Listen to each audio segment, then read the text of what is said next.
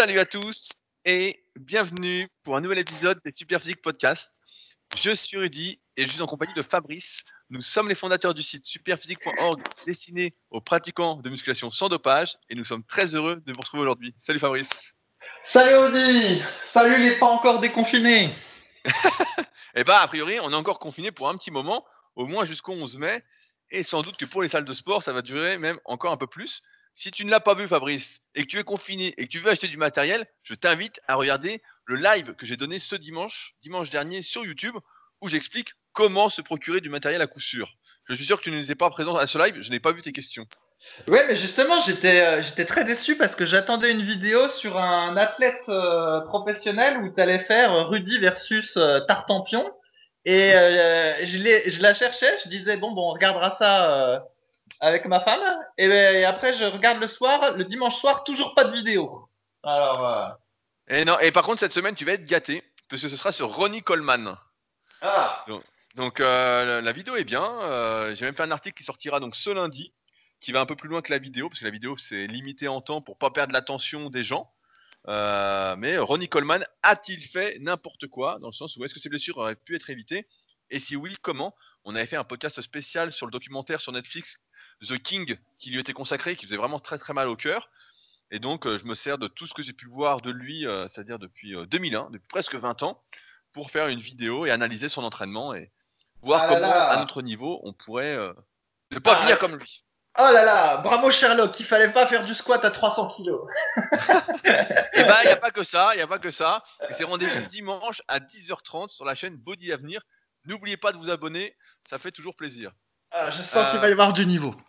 Alors, on voulait commencer ce podcast par euh, parler d'un documentaire qui est sorti sur Arte, qui s'appelle, euh, j'ai oublié le nom, Tous musclés ou un truc du style, c'est ça?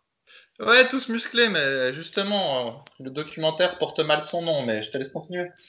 Voilà, donc un documentaire qui est sorti sur Arte, vous êtes nombreux à me l'avoir envoyé. Je me suis empressé de le transmettre à Fabrice pour qu'on en parle durant ce podcast. Et J'en avais aussi entendu parler par Nicolas Chemla, qu'on avait interviewé suite à la sortie de son livre Monsieur Amérique. Vraiment un chef-d'œuvre qu'on vous recommande de lire si vous êtes passionné de musculation. Euh, D'ailleurs, il vient de sortir en e-book pour ceux qui, voudraient, préféraient une version numérique. Monsieur Amérique, c'était consacré à la vie de Mike Menzer. Avec Fabrice, on s'était vraiment régalé. Et donc, il m'a dit voilà, il y a un documentaire qui va sortir en plusieurs parties. Et sur YouTube, on le trouve directement euh, avec toutes les parties assemblées. Et on attendait, je dois dire, beaucoup de ce documentaire. Je me disais, ah, enfin un truc muscu qui va être intéressant, etc. Et euh, finalement, c'était une mascarade. Fabrice, je te laisse commencer. Est-ce que tu es comme l'anthropologue, tu penses que nos muscles vont dégouliner et qu'ils ne servent pas à pousser? Alors déjà, quand tu m'as envoyé ce lien, je me suis dit ah merde, Rudy m'envoie un truc à regarder sur la muscu. Normalement, le soir, je regarde un combat UFC parmi les meilleurs matchs de tous les temps. Et donc, du coup, changé un combat contre ton documentaire. Et souvent, les documentaires que tu me fais regarder, c'est des bouses. Oh, bref. Donc déjà, je pense que le truc, ça aurait pas dû s'appeler tous musclés, mais plutôt tous dopés, étant donné que tous les athlètes que tu vois dans le documentaire, à part à un moment donné, il y a quelqu'un qui est un entraîneur de muscu naturel et puis tu as un plan de 2-3 secondes sur des athlètes naturels que tu vois de, dos. Mais sinon, je crois que 9 personnes sur 10 dans le documentaire, euh, ils sont tous dopés. Donc c'était pas tous musclés, c'était tous dopés. Après, le documentaire, c'est euh, un documentaire comme d'habitude. Maintenant, des documentaires, je t'explique. Tu veux faire un documentaire, Rudy? Donc en fait, tu vas interviewer plusieurs personnes pendant une heure.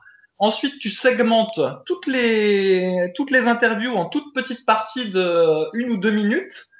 Et puis après, tu agrémentes les dites parties euh, en mettant des, des, petites vidéos et tout ça.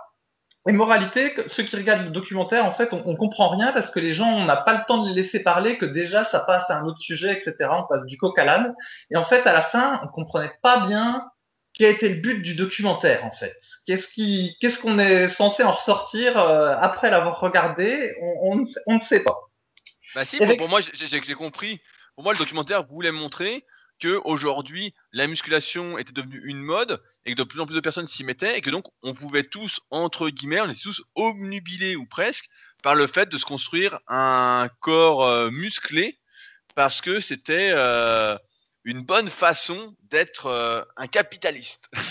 oui, voilà pourquoi relier, relier, ça au capitalisme ou à des trucs. Enfin bon, tout ça était assez farfelu. Il y avait les interventions effectivement de Nicolas Chemla qui étaient euh, qui étaient bien. Euh, franchement, toujours aussi bon ce Nicolas Chemla. Mais sinon, oui, ça m'a pas pas trop marqué ce documentaire. Après, il y avait donc euh, Enzo qui était dessus. Bon, il parlait bien Enzo, mais bon, euh, voilà, il respire pas le naturel entre guillemets. Et du coup, moi, j'ai vraiment l'impression que c'est pas la même chose que ce qu'on fait, tu vois. Il y a 20 ans, quand j'avais lancé le site euh, Smart Way Training, ou il y a 10 ans, quand on a lancé Superphysique, à chaque fois, on avait cette problématique. Voilà, le type qui veut se mettre à la muscu, le problème, c'est que dans les magazines, tous les mecs sont dopés, et du coup, euh, dans les salles, il y en a une partie qui est dopée, puis une partie qui s'entraîne pas bien, et du coup, on savait pas quel modèle, enfin, qu'est-ce qu'on pouvait atteindre, tout ça, comment fallait s'entraîner. En fait, on n'arrivait pas. Et en fait, on voit que là, on est en 2020, et la situation est encore pire que jamais, parce qu'au final, sur Instagram ou sur, ou sur YouTube, on retrouve exactement les mêmes dopés qu'avant il y avait dans les magazines, sinon plus. Et au final, le type qui s'entraîne naturellement, ben on, on le voit pas, on le voit pas. À un moment donné, il y a un préparateur physique dans le enfin, dans le documentaire qui parle un petit peu de la préparation des athlètes dans les films. Et euh, voilà, on met en avant le fait qu'ils ont une préparation bien spécifique pour être prêts en quelques mois pendant le film. Mais à aucun moment on va te dire qu'ils sont dopés, alors qu'en fait ils le sont. Et puis pareil, il y a un type qui est mis en avant parce que euh, voilà, il a les deux jambes qui sont euh, des prothèses. Et donc euh, voilà, on salue son, son parcours et euh, sa force de volonté, mais le type est également dopé. Et il y avait aussi une fille qui était dopée. Et au final, ils sont tous dopés. Donc le, ça n'aurait pas dû s'appeler tous musclés, mais plutôt tous dopés. Et donc moi, j'ai pas du tout l'impression que ça ressemble à la pratique de la musculation euh, telle que ça doit être. donc bon, à la fin, à la fin, c'est fatigant parce que vraiment tous les reportages sur la muscu, c'est toujours comme ça en fait. Hein, t'as que des dopés. Et donc, bah, à la fin, ça m'intéresse plus, en fait, moi, de regarder ces trucs comme ça. Les seuls dopés qui me plaisent, entre guillemets, c'est Dorian Yates et Coleman, parce que c'est, voilà, c'est l'époque que j'aime bien, mais sinon, ça m'intéresse pas, moi, de regarder tout ça. Non, mais c'est, vrai que c'était, c'est dommage. bah, Nicolas Chamela, comme tu as dit, pour moi, c'était les, les seules bonnes interventions du documentaire. Tout le reste était vraiment euh, surfait. On, on voyait pas où il voulait en venir. Après, moi, je connais, j'ai connu Enzo et euh, Edgar, donc Bionic Body, quand on bossait pour la marque MyWar à l'époque on avait fait un shooting photo ensemble, donc euh, je connais un petit peu. Mais c'est vrai que je me demande pourquoi ils n'ont pas interrogé, euh, pourquoi ils sont pas venus nous chercher en fait, tout simplement. Pourquoi euh, c'est pas nous qui avons parlé pour représenter la musculation Et en même temps, j'ai trouvé que l'anthropologue qu'ils avaient choisi, bah, il n'avait pas en fait trop son mot à dire quoi. C'était un veux pas être méchant, mais bon, c'était euh, quelqu'un d'à peu près 60 ans qui devait faire, euh, je sais pas, qui avait bien 20 ou 30 kilos de surpoids, euh, qui respirait pas la santé ni la forme, et à chaque fois qu'il ouvrait la bouche, c'était pour discréditer les mecs qui faisaient de la muscu en disant les muscles ça sert pas à sauter, ça sert pas à pousser, quand tu vieillis ça dégouline, le but c'est d'avoir, un corps en érection. que des trucs assez incroyables quoi. Et à chaque fois qu'il ouvrait la bouche, j'ai regardé ça avec euh, ma copine et euh, avec Yann. On se disait, mais putain, mais qu'est-ce qu'il va nous raconter ce gars-là encore? C'est vrai qu'il était assez condescendant en fait. Ouais. alors que le type était en méforme complète, quoi. Vraiment, euh, tu sais, on peut même pas dire. Lui, il faut, faut pas qu'il traîne proche du coronavirus, hein, parce que lui, ça va être fatal. Hein. Ah non, mais... Je veux pas de blagues comme ça, Rudy, dans le podcast. bah, bah c'était pas une blague, c'était je lui souhaitais prudence, quoi. Vraiment, gaffe. Mais non, le documentaire, c'est con parce que ça partait, je me disais, ah super, un documentaire muscu, etc. Et euh, comme d'habitude, on a été déçus. Et puis il y avait que des grosses banalités, ça donnait pas envie de faire de la musculation. On passait encore pour des cons. Moi j'ai trouvé que Enzo parlait bien. Après, euh, il, avait pas, il, avait pas, mal de charisme, etc. Après, certes, il est dopé, mais euh, je trouve qu'il transmettait en tout cas des bonnes, des bonnes valeurs dans le truc. Quand il parlait, c'était bien sensé, etc. mais ouais, j'étais déçu qu'ils ne mettent pas en avant Ouais, comme je dis, tous dopés, ils auraient pu faire un truc un peu plus naturel, mais euh, et pourtant, on va pas dire qu'on n'est pas euh, visible euh, sur les réseaux sociaux, sur Internet, etc. Hein. Je suis partout. Je suis non, mais sans parler de nous, il y en a d'autres. Voilà, il y a, y a, Jean ou même le type, il y avait le préparateur de l'équipe de France de musculation naturelle. Ces athlètes-là auraient pu être mis un peu plus en avant, puis en fait, ils l'ont pas été. Donc ça, c'est un choix volontaire. Ouais.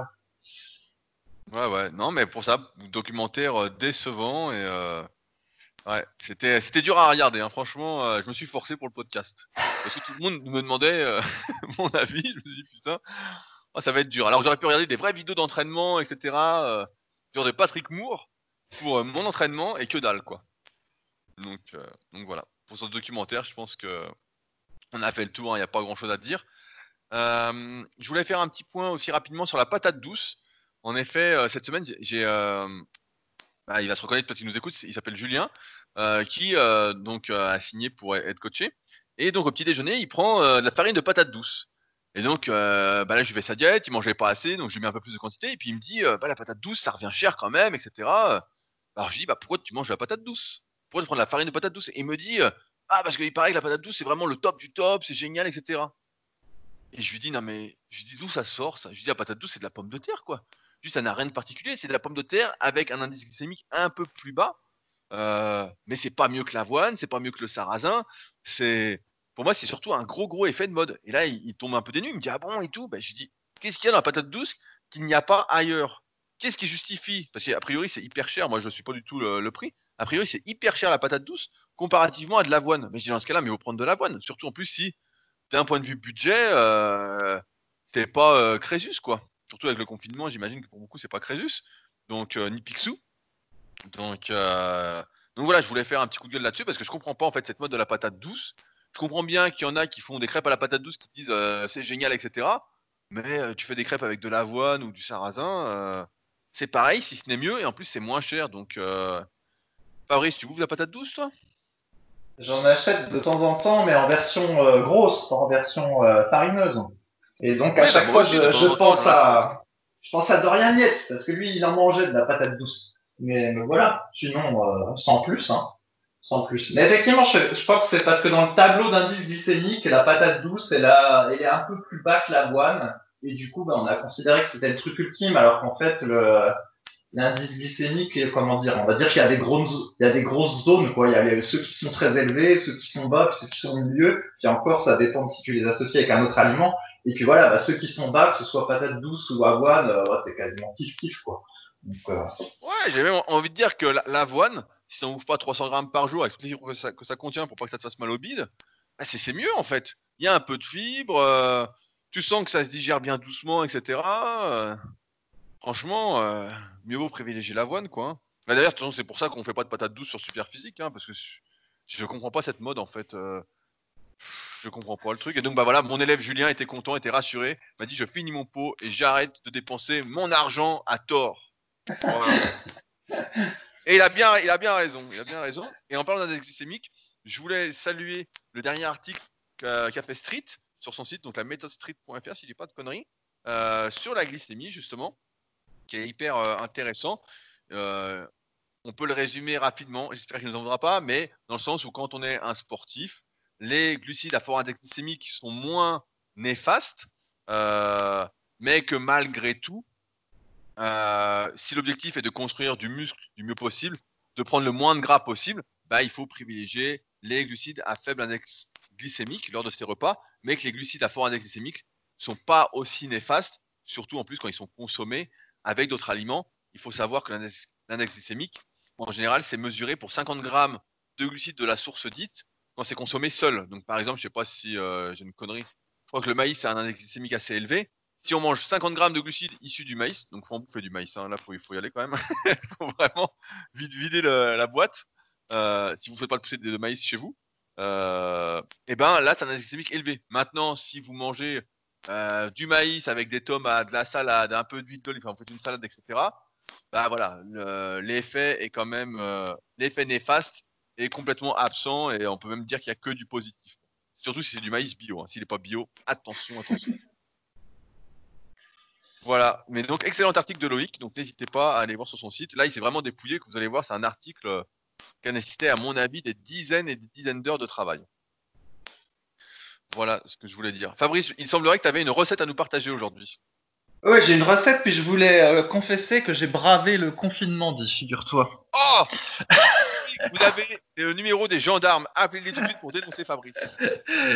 Et donc, comme je commençais à en avoir ras-le-bol de voir qu'autour de chez moi, il y en avait qui se faisaient euh, des après-midi euh, barbecue euh, entre potes le week-end, alors Ah, que tu moi, manger- tu voulais manger, des saucisses. alors que moi, je m'interdisais d'aller nager. Et ben, un matin, j'ai pris ma combinaison et hop, je suis parti nager dans mon lac. Et alors, donc la combinaison, c'est la première fois que je la mettais, donc euh, pas de problème en fait, ça a bien tenu chaud. Sauf que bah, au bout d'une demi-heure de nage, j'avais les doigts qui étaient blancs et les doigts de pied qui étaient blancs. Et au bout d'une heure et demie, je suis sorti de l'eau, j'étais frigorifié. Et il fallait encore que je me tape 25 minutes de marche pour rentrer chez moi. Donc autant dire que je suis arrivé euh, en claquant des dents. Mais euh, je me sentais bien un guerrier. Et alors, la blague, c'est que pendant que j'étais en train de nager, figure-toi qu'il y a un hélico qui, en fait, se met à survoler le, le lac. Parce qu'il y a une euh, base, euh, Il te une base- cherchait. Tu es Ah ouais, tracé, Fabrice. Tu es tracé. il y a une base militaire pas loin. Et en fait, l'hélico, euh, je trouvais qu'il s'approchait vachement de moi.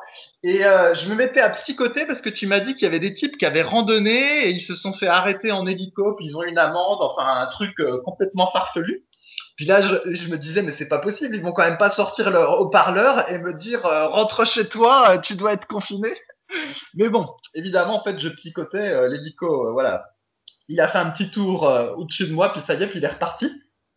J'ai fini ma nage et puis voilà, je suis rentré chez moi. Mais bon, ça m'a fait rire parce que voilà, je nageais tout seul et puis tu vois, j'ai été à un moment donné survolé par un hélicoptère de l'armée. C'est une scène euh, complètement surréaliste, euh, Rudy. Tu étais dans Tango et Cash et on te poursuivait parce que tu t'es échappé de prison, Fabrice. C'est ça. Et du Non, coup, mais ce matin, Ça me m'étonne pas. ouais. Vas-y, vas-y. Ouais. Eh ben, je voulais dire que ce matin, j'ai remis le couvert avec une heure et demie de course à pied. Oui, je, je disais que ce matin, j'ai remis le couvert avec une heure et demie de course à pied. Plus loin que un kilomètre de chez moi. Mais bon, ça va. Je suis revenu Eh ben. à bon port. ah, moi, j'ai une vie dangereuse. Hein. J'ai une vie dangereuse. Non, mais tu, tu es un vrai délinquant. Voilà, un vrai délinquant. Ok, alors j'ai une recette. Nous t'écoutons, Fabrice. Fais-nous rêver. Est-ce que ça va La- être meilleur que ton pain dur? Et les, non mais les crackers, euh, franchement c'est très bien. hein. Je leur redonne la recette en une minute pour ceux qui ont manqué l'épisode de la semaine dernière. C'est très facile. 100 grammes de farine, 100 grammes de lait végétal. euh, vous remuez et ensuite vous ajoutez euh, par exemple un petit peu d'oignon, euh, des olives euh, découpées, du sel. Hop, vous étalez ça sur une, une euh, un truc à tarte. Vous mettez au four 15 minutes et poup, ça vous fait euh, des petits crackers. Sauf que les petits crackers, Rudy, on a envie d'y mettre quelque chose dessus. Donc, si on n'a pas d'houmous, on peut faire euh, du pâté vegan. Alors, Oh le pâté putain, du vegan, pâté vegan le pâté vegan, c'est très facile. Donc, il faut des, il faut des lentilles. Donc, il faut avoir euh, cuit des lentilles euh, au préalable. Et ensuite, bah, tu les mets dans un bol tes lentilles. Et après, tu vas prendre une poêle et dans ta poêle, tu vas faire, euh, tu vas toaster des graines de courge que tu auras acheté au préalable à la vie claire ou euh, à la Biocop. Et ensuite, tu ajoutes euh, des oignons et de l'ail que tu fais revenir euh, avec de l'huile. Et ensuite, toute cette préparation-là, donc les graines de courge, ton oignon revenu, puis ton ail revenu, paf, tu le mets dans ton bol de lentilles. Et ensuite, avec ton moulineur, tu moulines tout. Et euh, après, bah, pour faire bonne figure, tu prends deux cornichons, tu les coupes euh, en quatre, et puis tu parcelles le haut de ton pâté de petits cornichons pour faire style. Et après, c'est bon, tu as ton pâté vegan. Ensuite, tu prends tes crackers et coupe, tu mets ton pâté vegan dessus et tu te régales. Alors, une vari- franchement, tu es prêt pour Instagram, Fabrice. hein. Tu es prêt pour les photos de tes recettes sur Instagram. Là, c'est c'est sûr. hein. Tu es prêt parce que tu as, même le- tu as même pensé au style rien que pour toi. et donc, on peut rajouter aussi de, de la capre. De, de la capre dans le, dans le pâté pour l'améliorer. Et donc, du coup, tu as un truc qui est protéiné grâce aux lentilles et euh, ben, plutôt diététique. Et en plus, aucun animal n'a souffert pour manger ton pâté. Donc, euh, Ouais, voilà. et- et- et la fois, donc, j'ai une anecdote. J'ai été chez le boucher parce qu'effectivement, nous avons fait un barbecue ce samedi euh, à la Villa Superphysique. Et j'ai pensé à toi parce que le boucher vendait des lentilles à la graisse d'oie.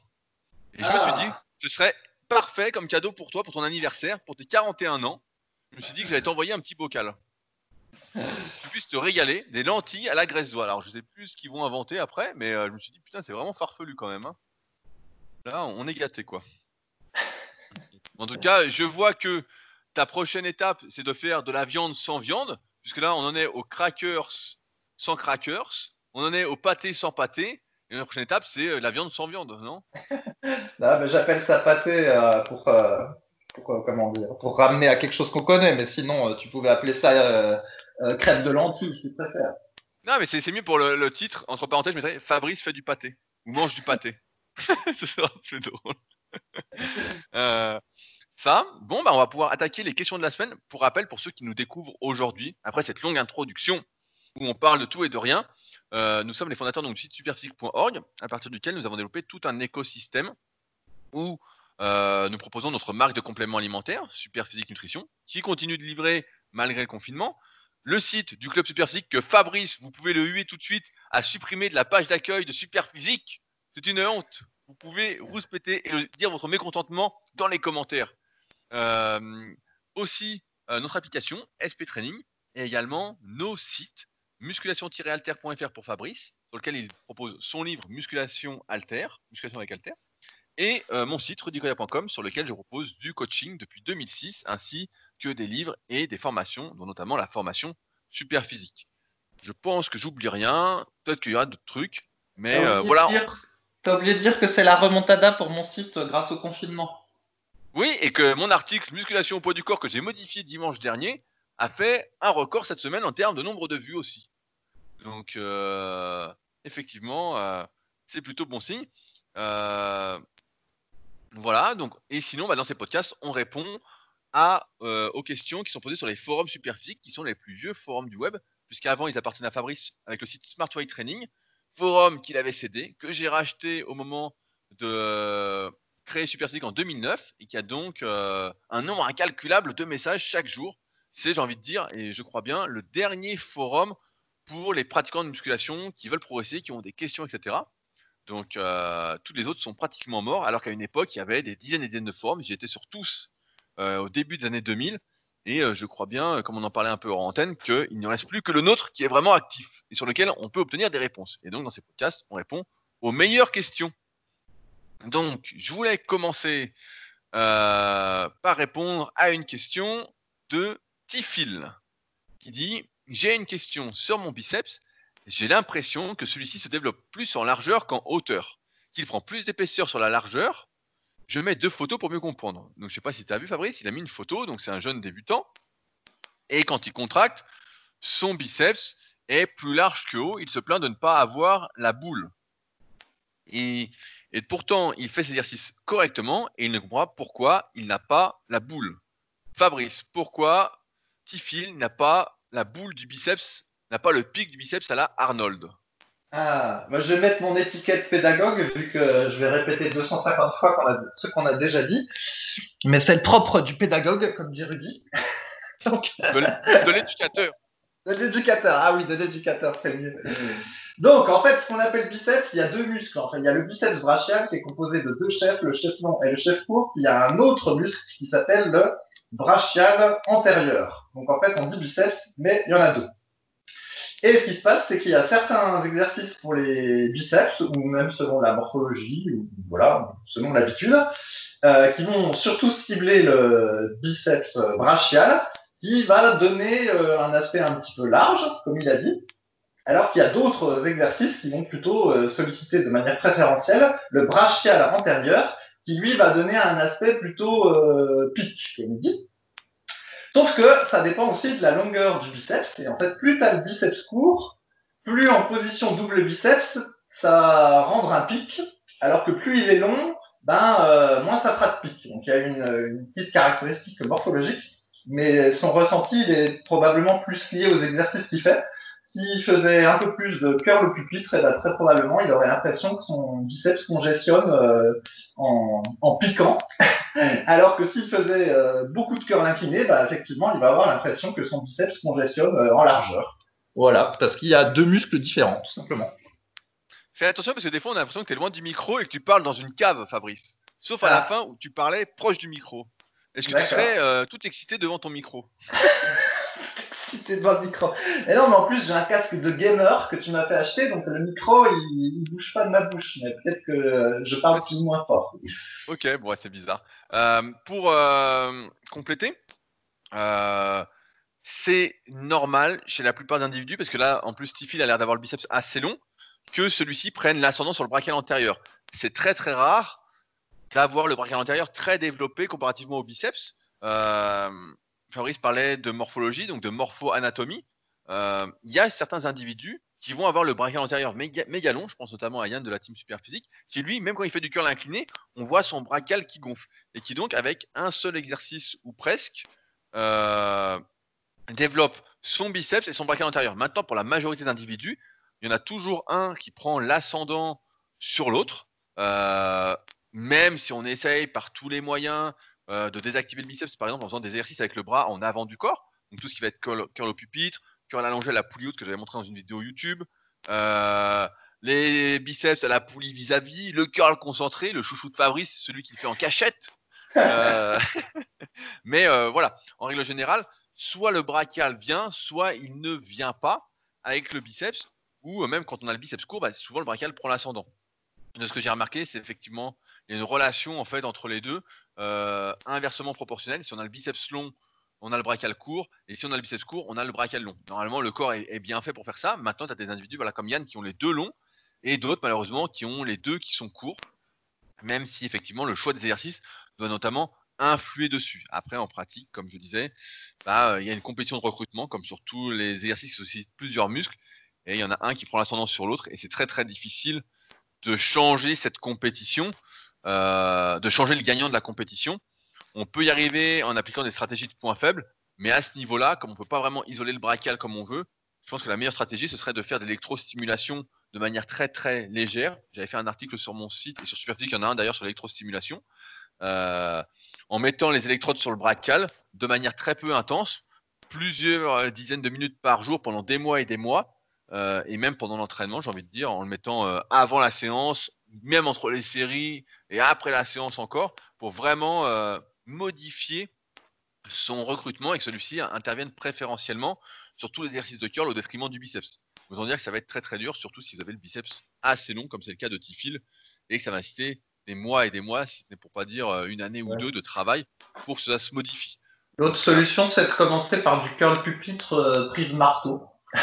Oui, et, et prise marteau seulement si l'avant-bras, parce qu'on n'en a pas parlé, seulement si le long supinateur n'est pas long et ne prend pas l'ascendant sur le brachial antérieur. Et euh, parce qu'il est possible que si vous avez un long supinateur assez long, quand je fais du curl marteau, bah, je sens surtout que ça me fait le long supinateur, je sens pas du tout le brachial. Donc, euh, si on fait du curl marteau, il est bien possible qu'on prenne tout dans l'avant-bras. Après, euh, et quand on a des gros avant-bras et qu'on n'a pas encore des gros biceps, bah, autant dire que ça devient un peu compliqué. Après, on peut changer la donne en désactivant les muscles en partie des avant-bras, en mettant par exemple euh, des keufs au poignet qui s'apparentent un peu à des sangles pour les chevilles, pour euh, désactiver la prise et donc réduire l'intervention des muscles des avant-bras. Mais ça réduit grandement quand même l'efficacité des exercices euh, pour les biceps, parce qu'on peut plus les faire que à la poulie. et on sait que la poulie, même si dans une optique de longévité c'est intéressant, ça reste pour les biceps en tout cas moins efficace que les haltères pour la majorité des individus qui vont être plus traumatisants, produire un peu plus de dégâts et permettre donc de prendre plus de biceps que la poulie où la résistance va être un peu plus fluide et beaucoup moins traumatisante. Ce qui est intéressant pour les articulations, pour les tendons à terme, mais euh, qui est moins efficace pour prendre du muscle. Après, c'est toujours une histoire de compromis euh, en fonction d'où on en est euh, dans sa vie et de ses objectifs. Voilà. Donc Fabrice, toi, tu as plus le biceps comme Arnold ou le biceps plat? Et moi, j'ai le biceps court, donc du coup, ça me fait un brachial antérieur pas trop mal. Et donc, euh, je fais illusion de profil, bras tendu, euh, de face un peu moins. Et puis, euh, bon, en double biceps, voilà, j'ai un petit pic. Mais je fais surtout illusion de profil bras tendu, en fait. Ça fait un, ça fait un beau bas du biceps, comme on dit. Alors qu'en fait, c'est le, c'est le brachial. Mais c'est marrant parce que sur les forums, j'ai peut-être déjà dit l'anecdote, du qu'on radote, c'est qu'au tout début, quand on comprenait pas tous ces trucs-là, on avait constaté que quand on faisait beaucoup de curl incliné, on avait le, le biceps qui ressemblait à un boudin. On disait, mais comment ça se fait qu'après le curl incliné, euh, le biceps c'est un boudin? Et ben ouais. C'est parce que ça faisait beaucoup le, le biceps brachial et peu le brachial antérieur. Je vois bien mettre ça dans le titre, le biceps boudin. Et je précise que c'est du fake news aussi pour le, le curl concentré. C'est juste, j'en ai fait euh, deux séances pour euh, me souvenir euh, comme c'était nul. Mais comme Rudy, en fait, ce n'est pas le podcast super physique, c'est le podcast à la gloire de Rudy où je suis son souffre-douleur pour mieux le magnifier. Bah, de, toute façon, tu es mon associé, ça a été dit dans les commentaires de ton livre. voilà. Tu ne peux pas inventer les choses. Oui, oui, puis d'ailleurs, j'ai encore revu cette affirmation-là dans un commentaire de, de, vidéo où il y avait un type euh, voilà, qui disait Oui, c'est l'associé de Rudy, donc euh, c'est pour ça qu'il dit beaucoup de choses euh, comme Rudy. ah, je te jure. Ah, t'en as, as, de la chance de me connaître, toi, hein, t'es gâté. Hein. Alors, une, question, une question, celle-là, on l'a, je pense, jamais traitée en podcast. Fabrice, c'est une inédite et elle me plaît bien. C'est une question de Jérém SPFit. Salut les confinés. Je souhaiterais savoir quel est votre avis sur une méthode d'entraînement assez particulière. La méthode top 7 back offset appelée autorégulation de l'entraînement. Elle consiste à effectuer une série très proche de l'échec, environ RPE 8 à 10, voire à l'échec, et 2 à 3 autres séries en allégeant la charge d'environ 7,5 à 10% avec un RPE de 7 à 8. On essaye ici de pousser la première série assez loin en intensité et de rajouter du volume avec les autres. On effectue cette technique sur un ou plusieurs exercices de la séance, principalement sur exercices polyarticulaires. Cela n'est nullement pour remettre en cause la méthodologie des cycles de progression, mais pour savoir si c'est une technique pertinente qui peut avoir un intérêt quelconque occasionnellement ou pas. Merci d'avance.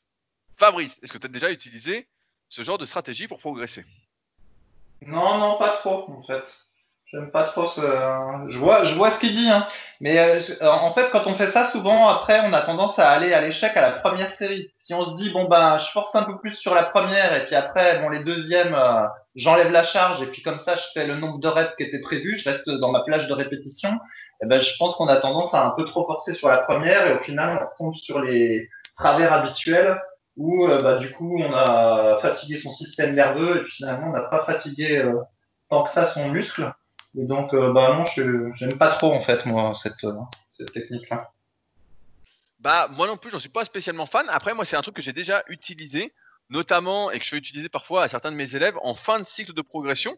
Donc pour rappel, les cycles de progression, nous on va recommander de faire toutes ces séries au même poids et au même nombre de répétitions, à peu près, hein, pour simplifier. Pour ceux qui veulent un aperçu plus complet des cycles de progression, qui connaissent pas trop, vous pourrez télécharger l'application SP Training sur euh, l'App Store et sur Android et euh, vous pouvez tester, il y a toute la méthodologie qui est programmée, donc vous n'avez plus qu'à rentrer vos performances et l'application vous dira quoi faire à chaque séance en fonction de, des notes que l'application vous demandera.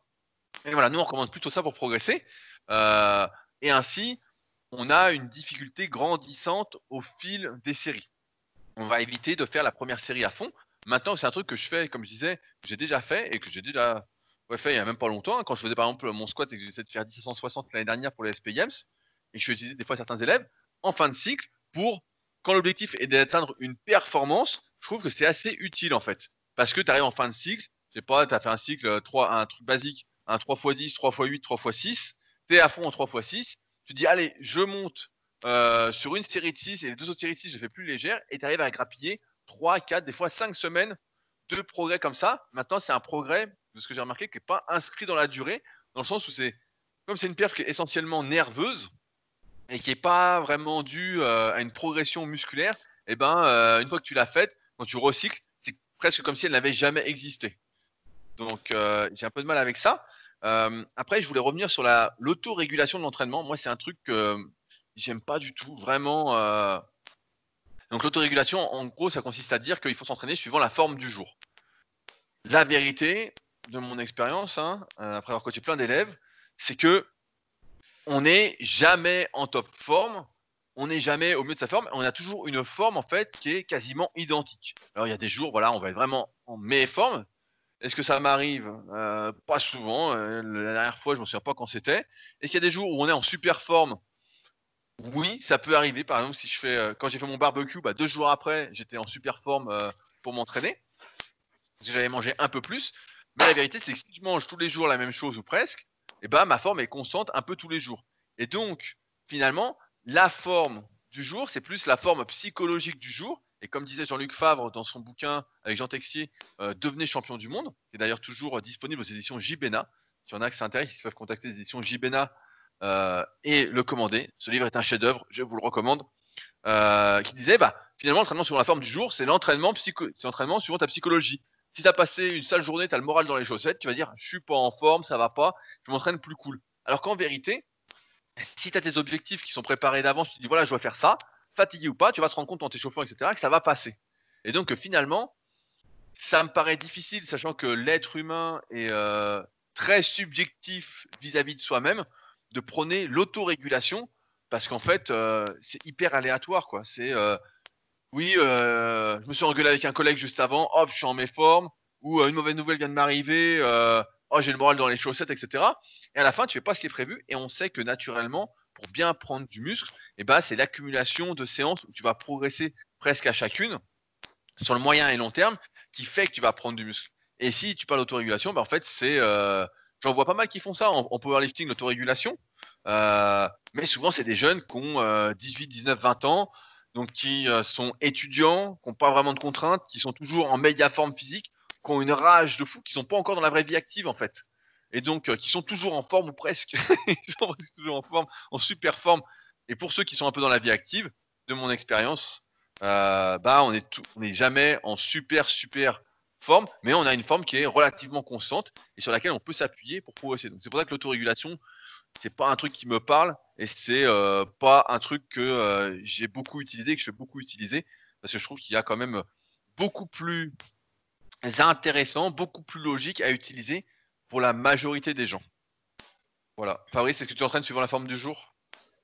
Non, non, mais euh, bon après des fois euh, je fais des séries bonus euh, pour la oui, mais bon, Moi aussi ça peut m'arriver, mais c'est en fin en fin de séance. Je vais faire ce que j'ai prévu et en fin de séance, si vraiment je me sens super bien et que j'ai plein d'énergie, je vais des séries mais qui vont pas vraiment impacter sur ma progression en fait, qui vont peut-être juste me faire du bien psychologiquement.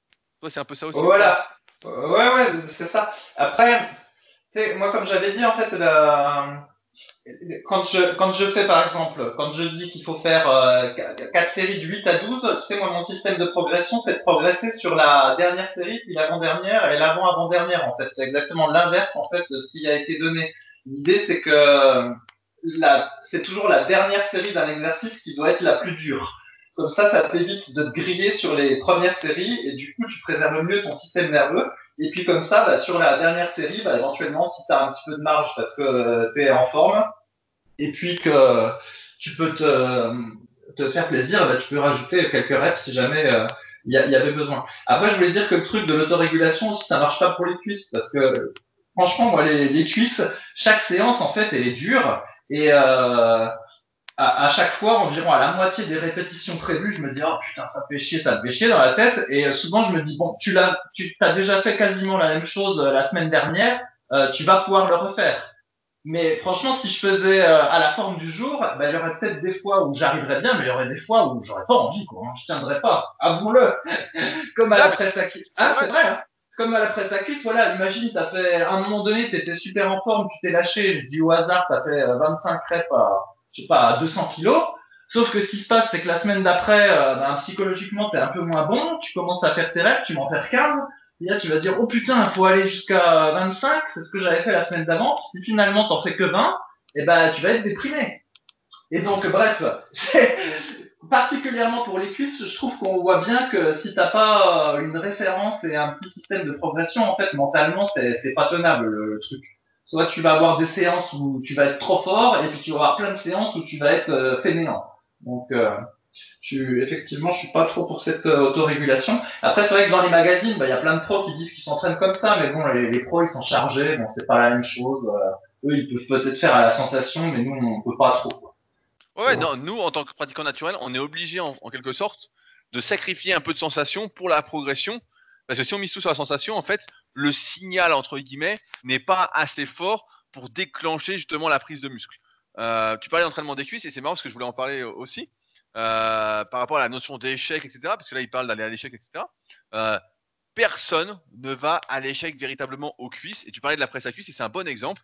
On peut toujours rajouter une répétition à la presse à cuisse, comme au hack squat, comme sur n'importe quel exercice de cuisse, ce qui montre bien, comme tu le disais, la limitation de l'entraînement au feeling suivant la forme du jour parce que si tu te conditionnes pas à faire un peu plus avec ton système de progression, avec tes cycles de progression, nous ce qu'on recommande, bah, en fait, euh, t'arrives jamais, t'arrives jamais à avancer en fait. Et c'est vrai que les cuisses c'est tellement dur, des fois tu te dis ah non j'ai pas envie, tu dis ah non non non surtout pas, surtout pas. La fois il y a un mec sur euh, YouTube qui euh, me parlait, je sais plus sous quelle vidéo, crois que c'est sous la vidéo de sur Callum Von Meyer que j'ai fait, qui me disait oui ça sert à rien de tenir un cahier d'entraînement parce que dans cette vidéo je critiquais le fait qu'il tenait pas de cahier d'entraînement, il savait pas quel poids mettre à chaque fois sur la poulie. il dit ouais mais à ce niveau-là t'as plus besoin de cahier d'entraînement, tu te connais, tu peux faire ce que tu veux, etc. Ouais, tu, te connais, mais sauf que moi, je disais, après 20 ans d'entraînement, j'ai toujours mon cahier d'entraînement pour noter ce que je fais. Bah, Faris le voit sur le forum et euh, ceux qui sont sur la formation super physique voient également ce que je fais. Euh, si j'ai pas mon cahier d'entraînement, je sais pas, je me souviens plus de ce que j'ai à faire exactement et j'ai pas de repère et je peux pas avancer. Et pour les cuisses, c'est un bon Et même pour le dos, actuellement, là, je commence à vraiment, vraiment forcer. Euh, si je me conditionne pas juste avant la séance en regardant ce que je dois faire, etc. Euh, ben, je le fais pas en fait. Jamais je mets ce truc-là. Je dis oh non, je me sens pas bien, euh, je fais pas. Euh. Et alors que si tu te dis voilà ce qui doit être fait, ce qui doit être fait doit être fait, et ben tu le fais en fait. Tu te poses pas la question de et ma forme du jour, etc. Et de toute façon, si vraiment tu es en méforme, comme je le dis, tu vas le sentir rapidement. Et dans ce cas-là, bah, mieux vaut faire une petite séance légère comme ça, voire ne pas t'entraîner et décaler ta séance. Mais c'est rare en fait. C'est très très rare. à moins que, je sais pas, vous ayez un imprévu incroyable, mais notre forme est quand même assez semblable euh, chaque jour, quoi. Sauf si voilà, vous faites un écart, euh, comme mon barbecue avec les brochettes que j'ai mangées. Vraiment des bonnes brochettes de viande, Fabrice. Hein. C'était pas euh, la viande vegan, je peux te le dire. Elle était pleine d'hormones, celle-là. mais ouais, on est assez semblable. Donc voilà. Méthode back offset, top set, back offset, pourquoi pas dans certains cas. Et pour l'autorégulation, bah, mon expérience, encore une fois, m'amène à penser que c'est vraiment pas la bonne solution pour la bonne majorité des pratiquants qui sont pas spécialement doués comme, euh, comme nous et euh, qui doivent vraiment laisser le moins de place possible au hasard pour progresser et euh, se conditionner à progresser. J'ajoute que des fois, rien que quand tu fais l'échauffement, moi à la fin de mon échauffement, je fais 10 flexions à vide en squat complet et 10 flexions à vide en squat canard. Et ben des fois, Rien qu'au moment où je fais ces flexions, je me dis euh, ah putain j'ai les jambes lourdes. Je sens que les flexions, même au poids de corps, hein, elles ont l'air plus difficiles que d'habitude. Mais tu vois, je pense que c'est complètement psychologique parce qu'après euh, pour la séance de cuisse, eh ben il n'y a pas tellement de temps de variation que ça. Mais pourtant il y a vraiment des fois où je me dis oh qu'est-ce qu'elle me paraît dur ces flexions à vide, alors qu'en fait voilà c'est uniquement dans la tête. Et donc, si après, j'avais pas euh, des repères pour ma séance, euh, ça se trouve, bah, je ferais, je ferais pas quelque chose de correct. C'est pareil pour le pour le gainage. J'en parle beaucoup, mais parce que effectivement, c'est devenu un des exercices les plus durs. Et sincèrement, si tu fais, tu peux faire les tests. Hein. Si tu chronomètres pas, tu demandes à ta femme de chronométrer, puis tu fais le truc, et eh ben tu vas très probablement abandonner en fait euh, avant que si tu t'étais chronométré en disant je dois tenir deux minutes. En fait, c'est tellement dur que euh, c'est d'avoir le repère qui te fait tenir et pas l'autorégulation. L'autorégulation, tu fais pas. Hein. Tu vas pas, tu vas pas jusqu'au bout. Donc, Quoi, euh, tu fais pas plus que prévu si tu te sens en forme au gainage? Ah, Non, non, c'est l'inverse. J'ai remarqué qu'en fait, si par exemple tu as un objectif d'une minute au gainage, quand tu commences à regarder le chrono à 30 secondes, c'est mauvais signe en fait. Parce que ça veut dire que tu as encore 30 secondes à faire. Quand tu regardes à 40 secondes, ça va. Les 20 dernières, c'est bon. Et si tu commences à regarder le chrono à 20 secondes, donc sous-entendu, ça commence déjà à brûler à 20 secondes, alors là, ta minute, elle va être dure. ça va être dur. Ah, mais c'est parce que tu n'arrives pas à te mettre dans l'état du flow, à laisser ton esprit euh, partir ailleurs et à oublier l'effort en fait. C'est pour ça que rester trop concentré sur l'effort en fait, au lieu de penser à autre chose et euh, d'être dans, dans un autre monde en fait, dans une autre galaxie. Ouais, non, mais je, je ouais, ce que tu dis, tu le dis ça pour, tu le dis ça en te moquant, mais effectivement, il y a, il y, a deux, il y a deux techniques quand tu dois supporter un effort, c'est soit tu rentres dedans, ou soit tu, euh, tu te visualises en train de le faire. Mais bon, la vérité, c'est que se visualiser en train de le faire, euh, c'est pas si évident que ça. Hein. Tu reviens vite à ton effort, à ta douleur dans le ventre et tu te vois pas comme un observateur. Hein. Tu te vois deux secondes, tu te, genre, euh, voilà, tu t'observes. Ah bah tiens, je suis en train de faire le gainage. Euh, ah oui, c'est rigolo, je fais du gainage. Et puis euh, au bout de deux secondes, oh putain, j'ai mal au ventre. Où j'en suis dans le chrono, bordel. c'est comme ça que ça se passe. Et après, à la fin, tu dis Ah, génial, c'est fini, j'ai fait mes 12 minutes. maintenant, j'ai 3 jours de repos, la vie est belle. La vie est belle, je sais pas. Ah, bah, moi, les deux meilleurs moments de ma semaine, c'est après la séance de cuisse et après le gainage. Et quand c'est la séance haut du corps, je me lève Oh, j'ai la banane. Je me dis Oh, assez haut du corps. Ah, c'est cool. Je, je rebondis sur truc que tu disais. C'est vrai que quand je m'échauffe aux cuisses aussi, euh, notamment au hack squat, je sens que des fois je me dis putain mais c'est, je mets rien, je m'échauffe. Hein. Je dis putain je suis pas en forme aujourd'hui. Et en fait progressivement, en m'échauffant et etc. euh, et dès que j'arrive à la première série, en fait je la fais et dis ah, finalement je, je suis bien aujourd'hui. Ouais, alors, que- voilà, alors qu'à l'échauffement je me dirais, je me dis putain ça va être dur aujourd'hui. Et, et- et finalement, comme je me laisse pas le choix, que je me suis conditionné, aujourd'hui c'est ça qui doit être fait, bah c'est fait. Alors que si je me disais c'est la forme, je dis oh putain, putain l'échauffement c'est déjà dur, euh, mettrais pas. Ouais, ouais, ouais, c'est ça. Mais alors, je sais pas, c'est euh, psychologique ou si effectivement, euh, comment dire, au fur et à mesure que le muscle s'échauffe, euh, ça lui fait du bien. Il doit y avoir Ah, un y peu les deux, mais. euh, il y, a- il y a- il y a les deux, c'est sûr, parce que progressivement tu as l'échauffement muscle, donc tu as l'échauffement articulaire, tout ça, l'échauffement musculaire, tu as l'échauffement nerveux, tu vois, faut laisser un peu de temps entre chaque série d'échauffements pour que ça se fasse, mais tu as l'échauffement psychologique aussi, hein, te mettre dedans, être concentré, visualiser, avoir envie de réussir. Tu disais, voilà, faut euh, rentrer un peu dans la douleur euh, euh, dans une des stratégies que tu évoquais. Ouais, ouais, il y a ça aussi, c'est euh, qu'est-ce que tu veux. Donc, et bon, c'est marrant, là, là, je vois que chaque semaine nous avons l'instant gainage maintenant. Je... le, titre, le titre de ce podcast est déjà trouvé. Très bien vous dire, ça va être...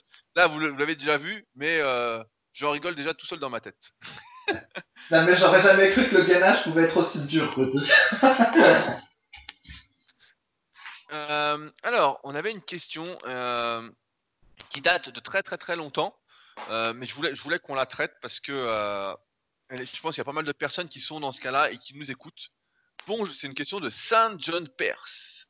Bonjour à tous, j'ai lu vos messages avec attention et ces derniers ont décuplé ma motivation. En effet, comme vous, je suis en obésité et je désire perdre du poids et finir ma sculpture. Longtemps hésitant, ce confinement que nous vivons m'a permis de me décider. Je pense que quand il me dit sur l'obésité, tout comme vous, je pense qu'il parle de toi, Fabrice, hein, bien évidemment. J'ai pratiqué du sport, parfois par intermittence, puis relâché pendant plusieurs années. La musculation aussi pendant quelques temps, mais j'ai abandonné car au départ, les gens à la salle riaient de moi et je me sentais mal et gêné. Je n'y suis plus retourné. De plus, je n'avais pas de programme, je faisais un peu tout et n'importe quoi. Je commençais par du vélo, etc. etc. Là, j'ai envie de me relancer et aller à fond dans mon objectif. Et en vous lisant, je suis encore plus motivé. Je suis à 120 kg et je fais 1m72. Dans un premier temps, j'ai pour mission de repasser sous la barre des 100 et ensuite me stabiliser à 90, pourquoi pas même 80 voire 70. J'aurais besoin de vos conseils et astuces niveau programme de musculation et surtout en partant du fait que je ne connais rien à la, à la musculation et niveau alimentation. Déjà, je suis accro au pain et au riz. Bon, le riz, c'est une première. J'ai décidé déjà de bannir le pain de mon alimentation. C'est difficile, mais voilà une semaine que j'en ai pas mangé, alors qu'avant chaque jour, j'en avalais un entier. Voilà, c'est tout pour l'instant. En tout cas, vous m'avez énormément motivé. Et la question de départ, c'était peut-on commencer la musculation en étant obèse? Fabrice. En fait, je- ouais, bah, je pense qu'on peut commencer la musculation en internet. En fait, il n'y a pas de différence par rapport à un. Est-ce qu'on recommanderait un, un entraînement plus particulier si on démarrait en surpoids? Ben, bah non, je pense pas. Est-ce que tu vois où je veux Tu vois pas où je veux en venir, le type, putain. Ah bah peut-être que tu vas dire qu'il faut pas faire de squat parce que du coup euh, le type comme il est obèse il doit porter son poids. Mais comme de toute façon on recommande pas le squat euh, en tout cas pas le squat C'est pas ça, c'est pas ça. Alors euh... non je, je sais pas ce que tu pas ce que tu vas dire. Attends mais je veux juste finir. Attends faut pas que tu me fasses non plus passer pour un imbécile. En fait l'avantage avec la musculation c'est que ça s'adapte qui est adaptatif euh, aux, individus. Donc c'est ça qui est, qui est bien. Si le type il m'avait dit oui je veux me mettre au basket, bah oui si tu veux te mettre au basket, euh, là ça va poser problème, tu vas pas pouvoir sauter puis ça va tout niquer les articulations. Donc là ça, ça n'allait pas. Mais la muscu justement ça a le pouvoir que euh, c'est adaptatif vu que les haltères, tu vas les, le poids des haltères ou le poids des choses que tu vas mettre sur la machine, ça va être en fonction de ta force et pas en fonction de ton propre poids. Donc euh, du coup c'est c'est pas gênant euh, d'être obèse et de, de commencer la muscu. Alors Là- qu'est-ce que tu vas nous dire? là où je voulais en venir, mais avant ça, avant que j'oublie, je voulais dire quelque chose. Euh, tu parlais de basket et en ce moment, il y a un excellent documentaire sur Michael Jordan. Je sais pas si tu as Netflix, Fabrice, mais si tu l'as, je t'invite à le regarder. Ça s'appelle Last Dance. a priori, il y aura 10 épisodes. Là, on en est au quatrième. J'en ai déjà vu trois. J'ai regardé le quatrième ce soir. Euh, et c'est vraiment super. C'est sur la dernière saison des Bulls, 97-98. Donc, je vous spoile pas, euh, etc. Mais c'est euh, hyper intéressant. C'est assez, euh, super bien, quoi. Vraiment. car moi, c'est mon époque. J'avais la tenue de Jordan quand j'étais gamin. Euh, la tenue complète avec le short et le débardeur. Et donc, si tu l'as pas encore vu, Fabrice, ça, tu peux regarder. Tu peux aller les yeux fermés.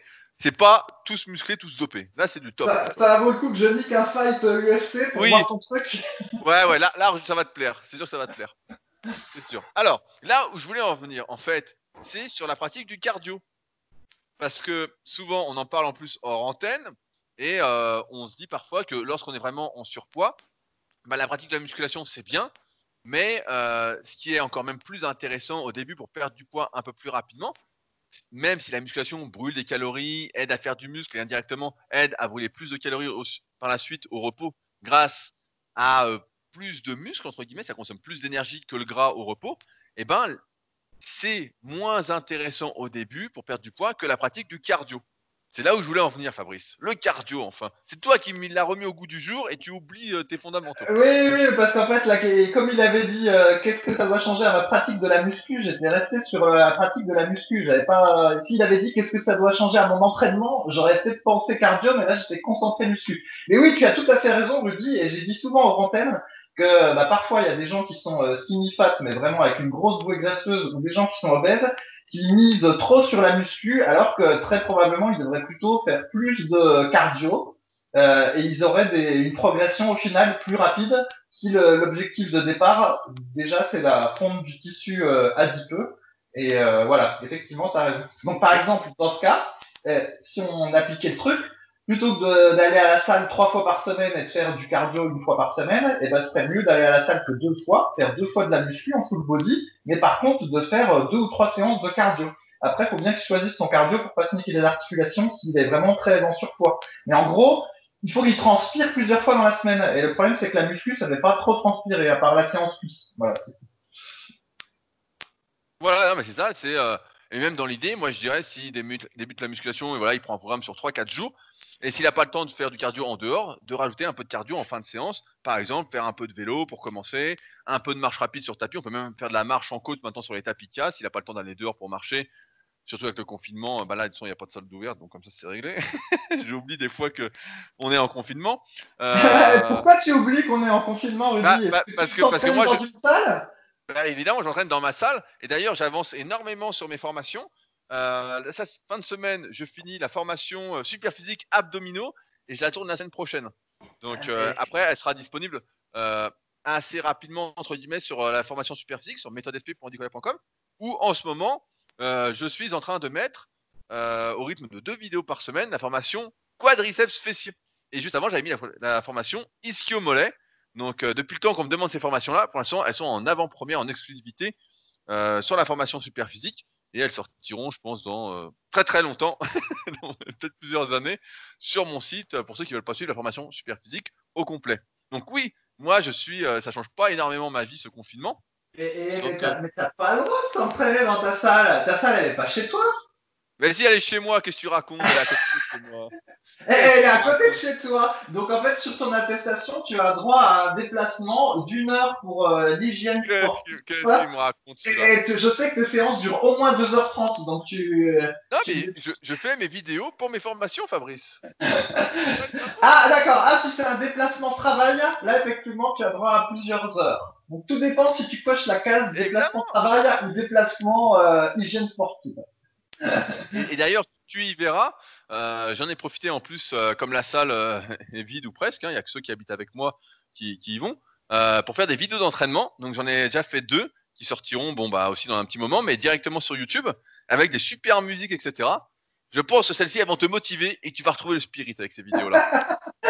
Mais j'en- profite parce que comme il n'y a pas, il y a personne à la salle, là je peux vraiment faire des vidéos un peu motivation d'entraînement, etc. Donc, donc euh, tu verras. Je me suis euh, bien avancé dans pas mal de trucs. Et donc là où je voulais en venir, bah, sur le cardio, voilà. J'ai dit sur le cardio. Tu dis ça, oui je disais genre j'ai besoin de toi pour me motiver. Bah, évidemment, tu- on sait tous que tu n'as plus le spirit, tu manges du pâté. Euh, donc voilà, le cardio, ça peut être plus intéressant. euh, sur l'entraînement, bah, comme tu l'as dit, voilà, c'est adaptatif. Après, je voulais faire un petit point diète euh, parce que là, on voit qu'il disait qu'il était accro au pain et il disait voilà, j'ai supprimé, etc. Alors qu'avant, j'en mangeais beaucoup, etc. Je suis pas du tout pour l'exclusion des aliments, surtout si on est accro.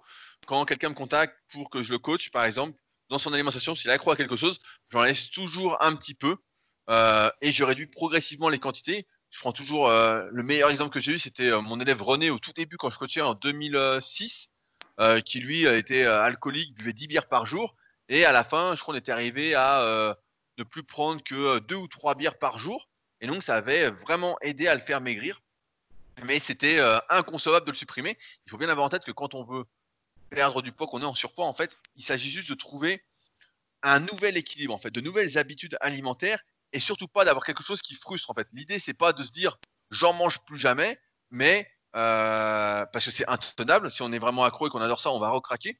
Comme je disais tout à l'heure, j'ai jamais vu personne qui était accro au riz, donc c'est une bonne, c'est une grande première. mais pourquoi pas? C'est peut-être du riz spécial, euh, parce que le riz ça n'a pas spécialement de goût. Mais accro au pain, il y a moi. Donc euh, voilà. Au pain ou voilà, accro au pain, ça, je veux bien, je veux bien y croire.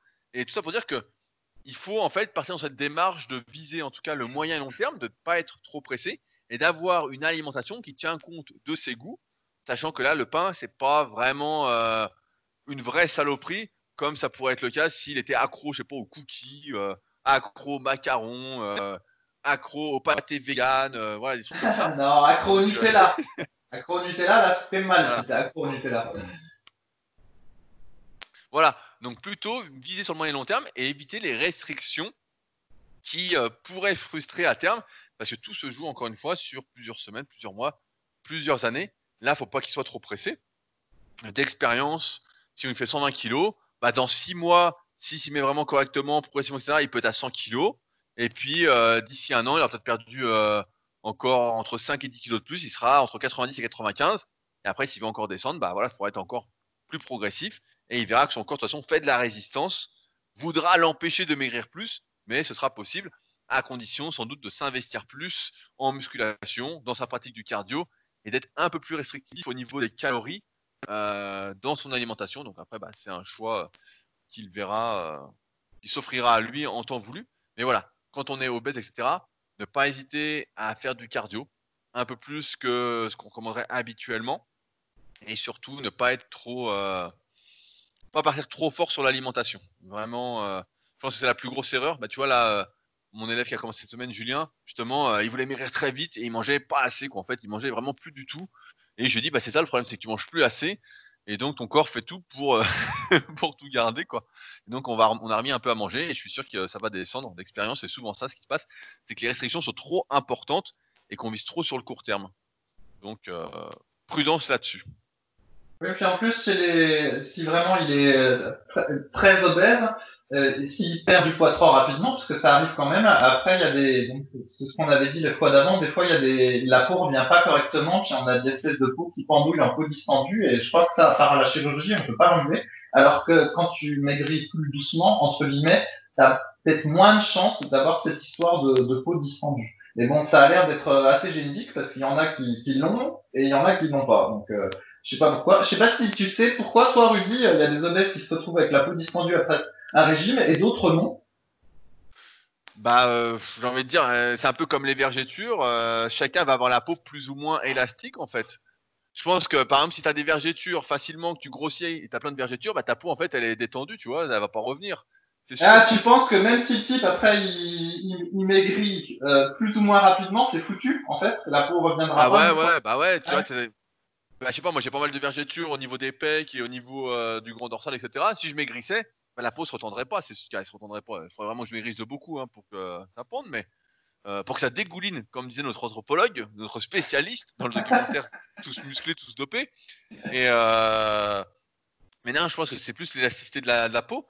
a priori, j'y crois pas du tout, et c'est pour mon expérience non plus. Si tu mets de l'huile sur ta peau, etc pour la garder comme il faut, tu peux éviter les vergetures, etc. Mais là, dans le cadre de. Euh, bah, tu c'est comme les femmes enceintes, pour éviter les vergetures, etc., elles font plein de choses. Mais c'est vrai que quand tu as des vergetures, la peau pète. En fait, euh, bah, après, quand tu maigris, elle est détendue, quoi. Elle revient pas, quoi. Donc ça dépend comment tu as la peau élastique ou pas. Et plus moins elle est élastique, plus quand tu vas grossir, moins elle reviendra ensuite quand tu vas maigrir. C'est plus ça. Après, à quoi est due cette élasticité de la peau? Là, je suis pas assez spécialiste pour dire quelque chose. Est-ce que tu as des vergetures, Fabrice, d'ailleurs? Eh, j'en ai, figure-toi, au niveau des fesses, à l'époque où j'avais fait une prise de masse en même temps que je faisais plein de squats, et ben en fait, ça m'a fait des vergetures sur les fesses. Mais inutile de dire que j'en ai ni au pec ni au biceps. Hein. Et Dieu sait que j'aimerais en avoir. bah ouais, non, moi, moi j'en ai pas mal aux adducteurs. J'ai les adducteurs là qui sont euh, pas mal aux adducteurs. J'en ai même sur les biceps, je vois là, j'en ai vraiment pas mal, hein. même sur le bas du biceps à fond. Euh, triceps, non, mais tout ce qui est, euh, bah ouais, tout ce qui est pec, épaule et dos, ouais, l'insertion dos triceps là, il y en a pas mal aussi quoi. Donc, euh, moi, j'ai jamais eu la peau très euh, élastique. Hein. J'ai toujours eu euh, la, la, peau collée aux muscles, comme on dit. Ouais, bah, en, même temps, les vergetures, quand tu fais de la muscu, ça fait un petit peu classe, tu vois. Ça montre que t'as as pris du muscle. c'est le signe du guerrier. Ouais. Bah, euh, ouais, quand, quand t'es gamin, quand j'avais mes premières vergetures, je me disais, ah, ça y est et tout, fais de la muscu, etc. Mais t'en as des fois qui s'inquiètent justement d'avoir des vergetures, qui se disent, ah merde, j'ai des vergetures, comment faire, est-ce que ça va partir, etc. Et malheureusement, ça, malheureusement, ouais, je m'en fous, mais euh, ça part pas. Et le pire, c'est que quand tu es au soleil l'été, si tu bronzes un petit peu, elles ressortent un peu plus. Mais bon, c'est pas. Euh, euh, moi, je trouve ça très grave, mais au début, tu dois te dire merde, putain, j'ai des vergetures et tout, c'est la merde. Moi, je dis à, dire à mes élèves qui se sont battus avec un tigre, je trouve que ça fait classe. oui, bah de toute façon, quand tu vois que maintenant ils ont tous des, quand tu vois que maintenant ils ont tous des tatouages dégoûtants, les, les, vergetures à la limite, c'est encore joli. Eh ben, sur ce, on va s'arrêter là pour aujourd'hui. Euh, juste pour signaler, avant qu'on nous le dise, on avait quelques petits problèmes de connexion, donc j'espère que ça s'est bien enregistré. J'espère qu'il n'y aura pas de soucis.